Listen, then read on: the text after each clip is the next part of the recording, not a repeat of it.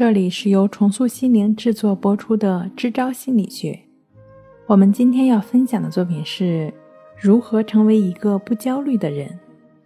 对待焦虑，很多人采取压抑的方式，殊不知，焦虑是越受压制就会越奋力的反抗，最终淹没我们的情绪，使人们彻底的被焦虑所奴役。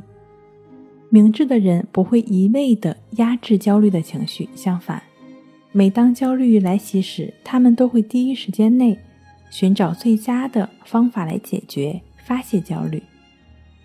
焦虑就像大禹治水一样，虚疏非堵，否则就可能会导致决堤，导致情绪最终失控。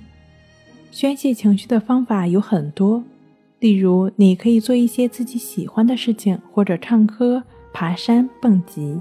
现代社会因为生活和工作压力的增大，所以很多人喜欢采取极限运动来发泄情绪，例如跳伞、滑翔。这些运动听起来危险性很高，但是人们恰恰就是在荷尔蒙飞速提高的过程，感受到完成任务松懈下来的片刻愉悦。打个形象的比方。焦虑呢，就像我们身上的一个脓疮一样，如果一味的捂着藏着，只会让这个脓疮在不知不觉间溃烂，甚至影响身体的部位健康。对付脓疮最好的方法就是干净利落的铲除掉，然后进行消毒，给身体复原的时间和机会。当你发泄完心底的焦虑时，你就会觉得一身轻松，通体舒畅。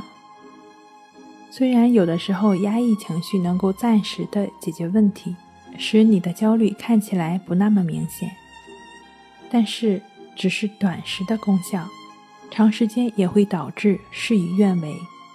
面对有人因为曾经的伤害而焦虑很长时间，心理医生往往给出一种方式，比如说不断的回忆受伤的过程，直至发自内心的接受这个伤害。